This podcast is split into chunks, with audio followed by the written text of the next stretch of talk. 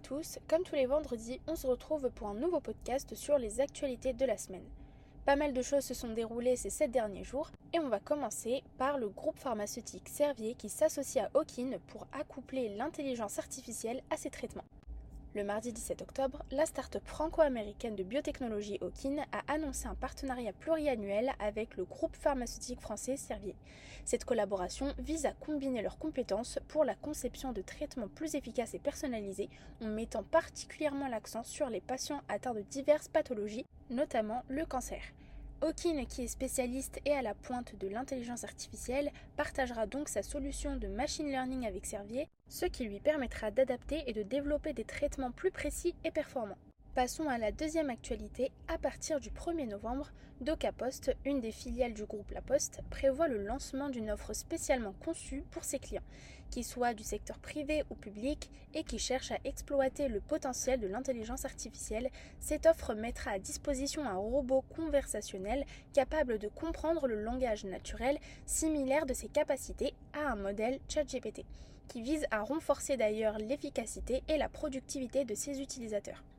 Si cette offre parvient à convaincre les organisations publiques et privées du pays, elle pourrait éventuellement jouer un rôle essentiel dans la prise de décision, en particulier dans les domaines tels que la santé, l'administration publique et la conformité réglementaire. Ensuite, nous avons la création du consortium AI Platform Alliance qui a été annoncé ce mardi 18 octobre.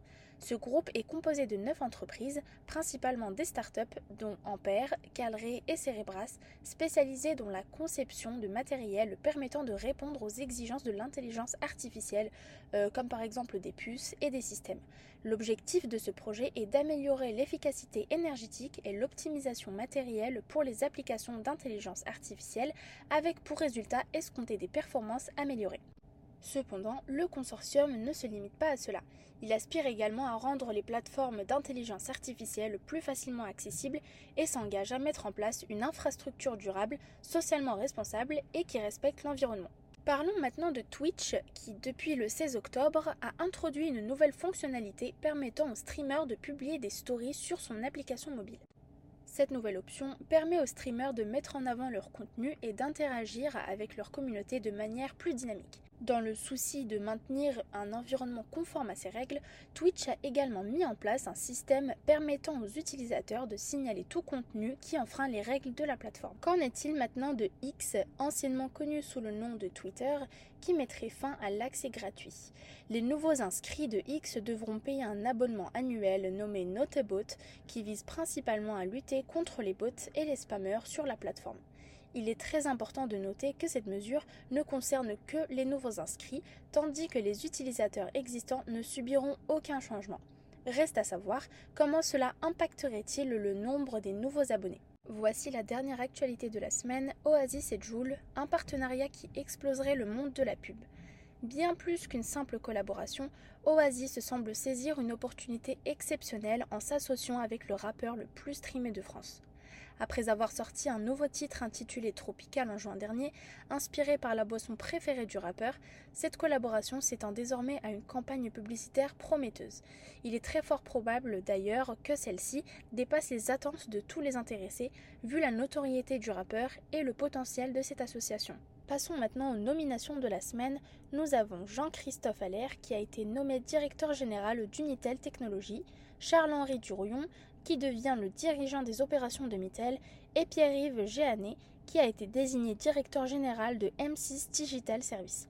Félicitations, bravo à tous et très belle continuation. En ce qui concerne les levées de fonds, cette semaine, les startups de la French Tech ont levé près de 75 millions d'euros avec Arfang Lab en première position qui a levé 19 millions d'euros, suivi par Horus a levé 11 millions d'euros. Et pour finir, voici le top et le flop de la semaine.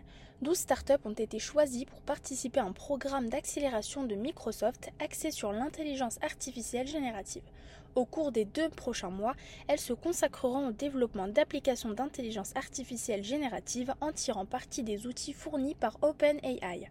Microsoft et ses partenaires fourniront éventuellement un soutien technique et commercial pour aider ces startups à atteindre leurs objectifs. En ce qui concerne le flop, la société montpelliéraine WeFight a été placée en redressement judiciaire depuis octobre. En l'absence de nouveaux fonds, l'entreprise se trouve dans l'incapacité de poursuivre son expansion à l'international. Elle a désormais un mois pour trouver un acheteur capable de reprendre son activité le président de l'entreprise, Benoît Brouard, s'efforce de mettre en place toutes les mesures nécessaires pour sauver la société. C'est une période assez critique pour WeFight et l'issue dépendra en grande partie de sa capacité à trouver un investisseur ou un acheteur qui permettra de maintenir ses activités. Ce sera tout pour aujourd'hui. On se retrouve vendredi prochain pour plus d'actualités. Très bon week-end à vous et à très vite.